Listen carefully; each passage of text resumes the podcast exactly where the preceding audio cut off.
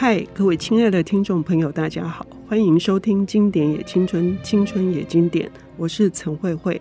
各位听众朋友，是否看过一本书？是贝加尔湖隐居杂记，非常出人意料之外的，他在疫情的第二年出版之后，到现在受到了广大的欢迎哦。我自己也受邀过去主持一些读书会。总觉得这位法国作家戴松，他有非常特殊的个人特色哈，跟魅力，就是一个碎碎念的大叔哈。那他的碎念呢，事实上有时候很毒舌，可是有时候又很睿智。呃，于是在这个所有的读者的翘首等待之下呢。他后来也出了一本《在雪豹峡谷中等待》，那现在他又有一本新作，叫做《穿越黑暗的道路》。我们就要请到这个对法国文学非常的熟悉，现在目前担任普鲁斯特追忆似水年华这个大部头的十二年的，其实读书共和国的郭社长希望他十年完成哈，但是呢是艰巨的任务。总编辑林家任，他为我们来导读这一本《穿越黑暗的道路》。家任你好，哎，主持人好，今年青春的听众朋友大家好。为什么他需要穿越黑暗的道路啊？他是发生了什么事？哦，我觉得这位老兄还挺倒霉的。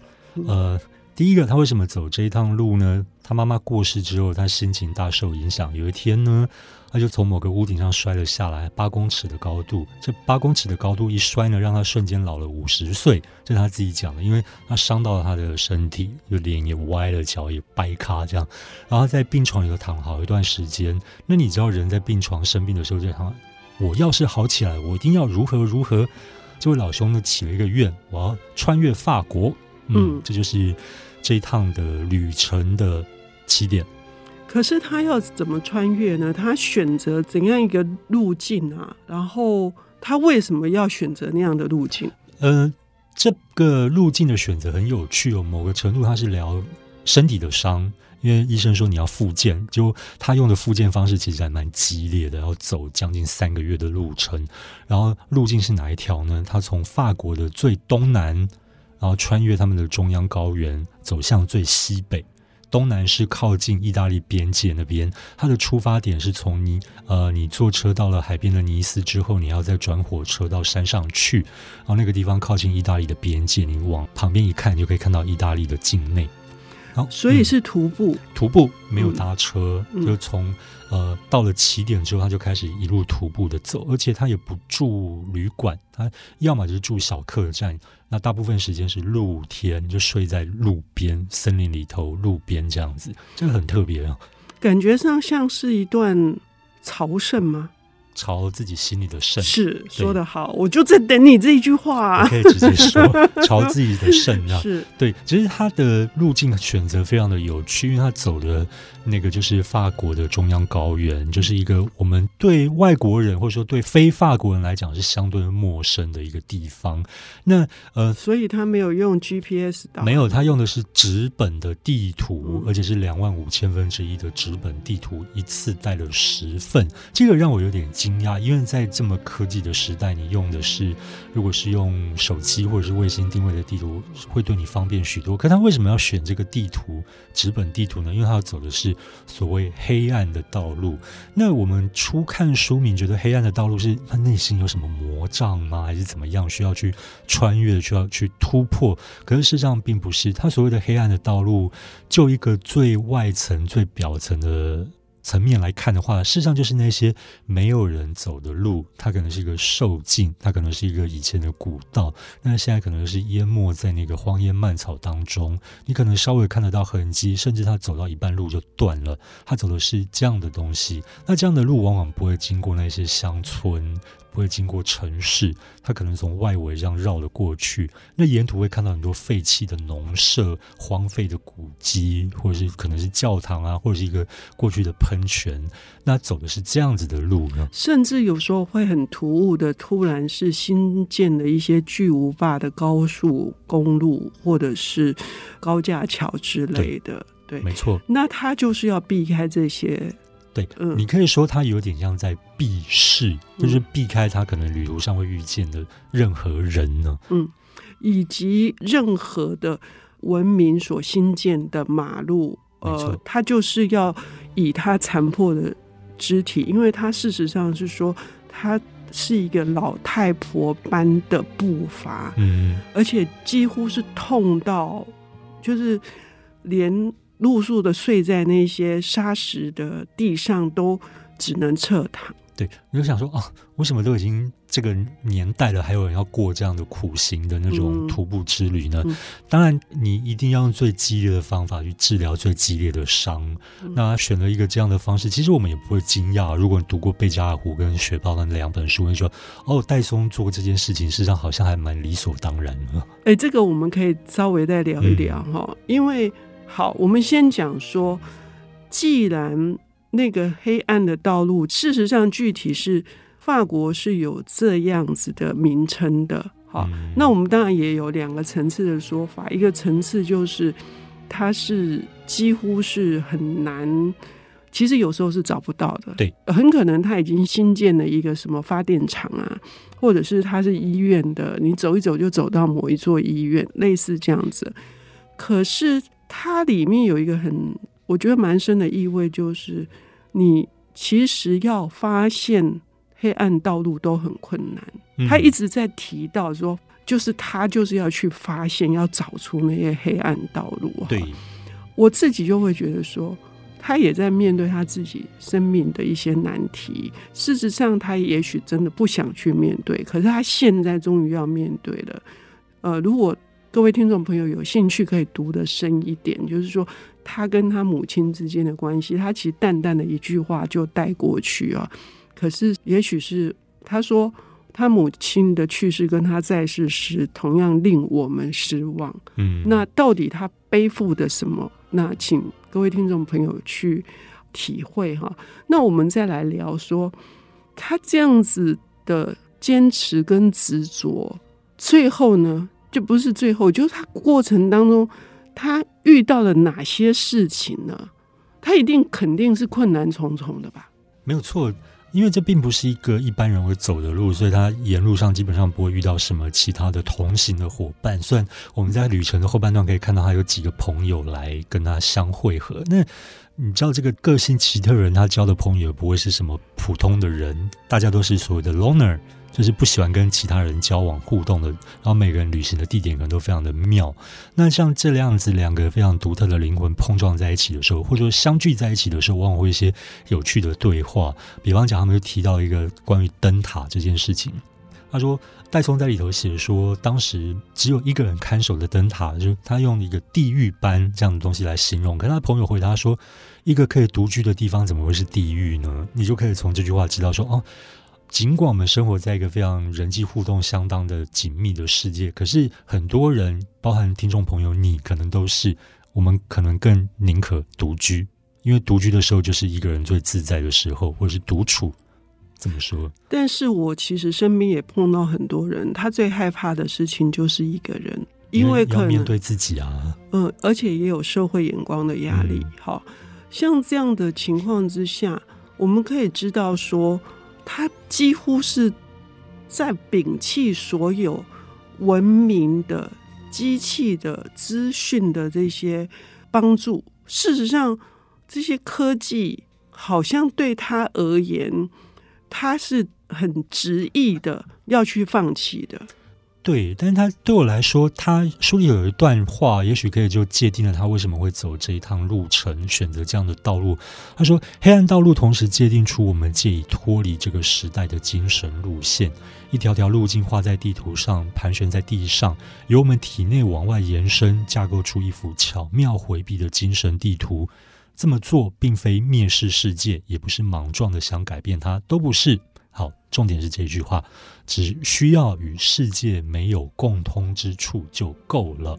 虽然某个程度是他也许并没有那么的排斥，他只是刻意的要回避它。可是这个回避有那么简单吗？没有。No no no。对，结合了力量与优雅，与这个世界，只要与这个世界没有共通之处，这很困难呢。嗯嗯，他用他的方式达成。对，家人觉得很简单哈，可是对蛮多人来说，也许这真的是困难。甚至我也觉得啦，戴松也是因为有困难，所以他要去迎面的挑战他。嗯，那到底这一趟这么艰辛的旅程，他又碰到了什么？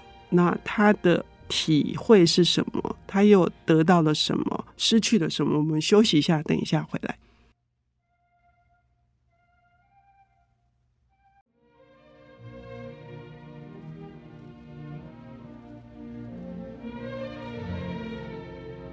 欢迎回到《经典也青春，青春也经典》，我是陈慧慧。我们邀请到的领读人是。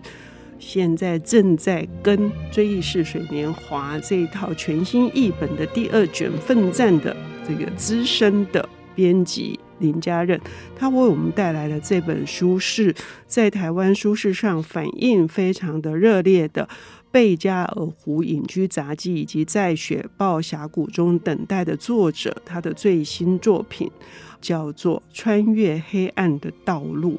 上半段节目我们提到了他为什么会起心动念要来走这趟路，什么叫对他而言什么是黑暗道路哦？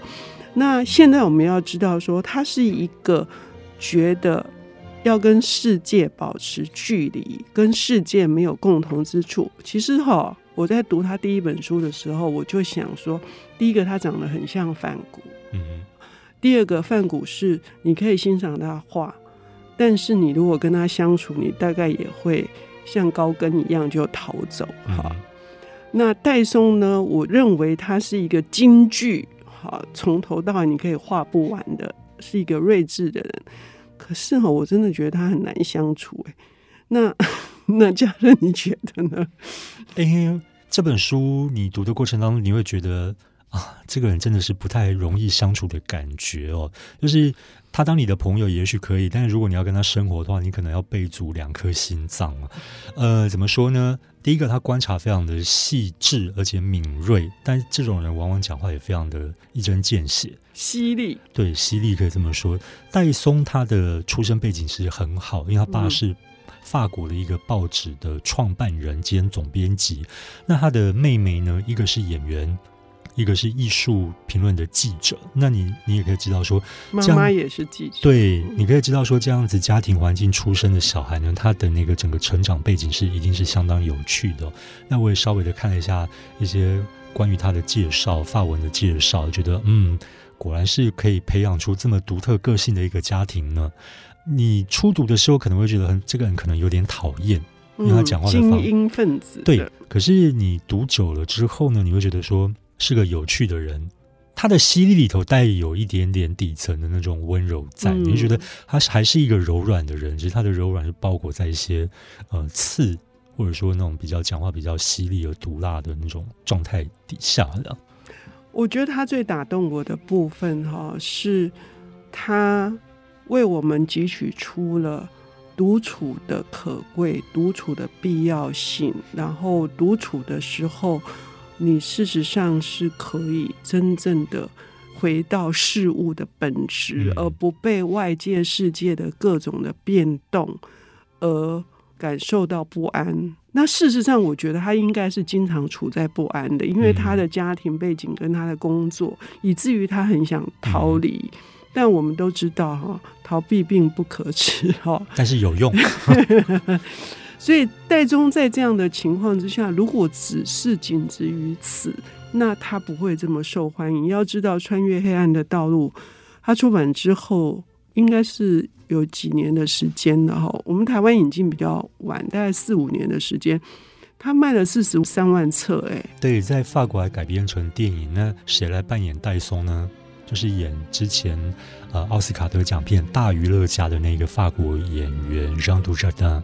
他来扮演戴松，那形象有点不太符合，因为是对，因为戴松比较瘦，然后看起来那种精神比较狂暴，但是这个演员就就是啊、呃、有卖相这样，对对，而且因为那个他吃了这么大苦头，他受伤是不止，他是颜面神经麻痹的，以至于他真的是眼歪嘴斜哈，而且他一颗眼睛。爆出哈，嗯、然后一颗眼睛近乎失明的，是这样的状态，一只耳朵是完全听不见的，这么大的忍受这么大的身体的痛苦，可是如果只是这样子的看起来表面的这种逃避，它不会那么的深入读者的内心哈，获得喜爱。他这本书有很多很多的反思，哎，那也很动人。对，这些反思有的是藏在他表面的观察底下，可是如果说我们慢慢的读，读到了一个在表层的文字底下，它反映的那个精神的话，我觉得那个是我个人在读这本书里头相当受到感动的一个部分哦。嗯、比方说，他沿途会经过一些墓地或者是一些废弃的农村，那看到这样的农村景象的时候，他对于这些有一些自己的看法。那简单说呢，戴松是一个相对对科技没有那么的热衷的，对进步也不是那么的赞成的，有点你可以说他是某种程度的保守派或者说守旧派。可是他的这个出发点并不是为了守旧而守旧，为了保守而保守。他在乎的是，在这样子人类社会进步的过程当中，科技进步的过程当中，我们丧失了到底是什么？比方说，他在旅途中曾经见过一个客栈，他这边有写说：“我们这里没有网际网路，但是我们有好的葡萄酒。”哦，我觉得这个很有趣，就简简单单一句话，可他把一个人人真的生活在这个世界上，你透过你的手机荧幕去看这个世界，你看到的世界有更美好吗？未必。哦，就是说，有的时候我们可能忽略了外面的阳光明媚、空气清新，我们就陷在自己的手机世界里头，这样真的是对的吗？嗯、也不一定。呃，也有人这么讲，是我们事实上都已经被这些东西给绑架了，对，嗯，被制约了，嗯、被管束了。嗯、那戴松就有提到了这个问题，嗯、这就是为什么他为什么愿意要走这条路，走一个最黑暗的道路，而不是走那种康庄大道。去达到他的那个目的。嗯，我个人非常很喜欢的是，他有一段写到他看到一个墓园里头的东西哦。他说他曾经戴着一枚骷髅头的戒指，那这个戒指在他从屋顶上跌下来之后就被人家摘掉。那那个戒指后面有一段拉丁语，它上面写：“我曾经是你，你将会是我。”他有讲到这个东西，就是人一定都会死亡，那请好好的把握你。活在这个世界上的这个时间，这是他对生命的一个反思。那书里头也有提到了，像呃旅途的终点，他经历过种种的磨难之后，最后他去的地方是哪里？呃，那个方位呢？如果我们用一个我们相对比较熟悉的地标来看的话，就是圣米歇尔山，就是你会觉得好像是在海边浮在岛上的那个法国教堂圣米歇尔山。那圣米歇尔山就是封面的那个，对，对就封面算黄妈妈看不太清楚。但它就是你看到你就叫圣米歇尔山。他说圣米歇尔山非常的有趣，它是结合了四种元素：水、空气、土壤，还有信众的火。它有点像是建筑在轻盈上面的一个沉重的感觉。然后你会觉得从旅途刚开始最初的那种沉重感，不管是他经历的外在的环境，或者是他内心的那种比较沉重的感觉，包含他讲的话、写的文字，都是相对比较尖酸一点的、沉重一点的、黑暗一点的。随着他旅途的进展，你会觉得这个人越来越轻盈了，不管是外在或者是内心，有点像是透过这趟旅程，他要先摧毁自己的身体。然后让自己的身体再度的重建，然后最后的走到快要接近尾声的时候呢，有一个意象我很喜欢的是，他说为了继续研究他接接下来路要怎么走，他大力的把地图摊平。就我们刚刚前面有讲到嘛，他带了十份的纸本地图，可是，一阵风来把他的地图吹走了。嗯，地图飘着的意象多么的轻盈啊！想象那个画面，就是到最后呢，他整个人是要走到一个悬崖的。然后他也讲了一个很妙的话，很像他的风格。他说：“走到这个地方呢，要么你就是回头，要么你就是往下一跳。”真是一翻两瞪眼的戴松哦，我还蛮喜欢这样的写作风格。嗯，在呃上半段节目之前，我提到的就是他的收获是什么？那他的失去是什么？与其说他是失去，还不如说他丢掉了什么，他抛掉了什么？哈。不是只有体重减轻哦，体重减轻当然还有他的精神的状态的逐渐的恢复哈。他事实上是说从百般疼痛的步伐，嗯，哈时候越来越得到力量。那事实上，他是在好转。对，那这里面呢，都有呃，我们刚刚只能分享是一些段落。那这些段落呢，必须从头去读。你最后你在每一个细细的地方，你停下来思索，最后就会理解家人说的。他喜欢他的写作的风格。到了悬崖的时候，你要么回头，要么就往下一跳。哈，事实上，难道会有一定的答案吗？我觉得这里面是非常开放性的。你的生命在哪一个阶段？那你要面对的哪些黑暗道路？我特别喜欢。他说的是去发现黑暗道路，对，嗯，因为你发现黑暗道路，你才能够面对自己。那也许你就会找到从一个艰难的这个旅程当中，最后你看到了一片远方的海。事实上是有远方的，我们是看得到的。穿越黑暗的道路，它带给我们会是很多很多的。特别感谢家人来跟我们分享，谢谢家人，谢谢。我觉得读完之后，我也想离职去走这一条路。这是什么结尾呢？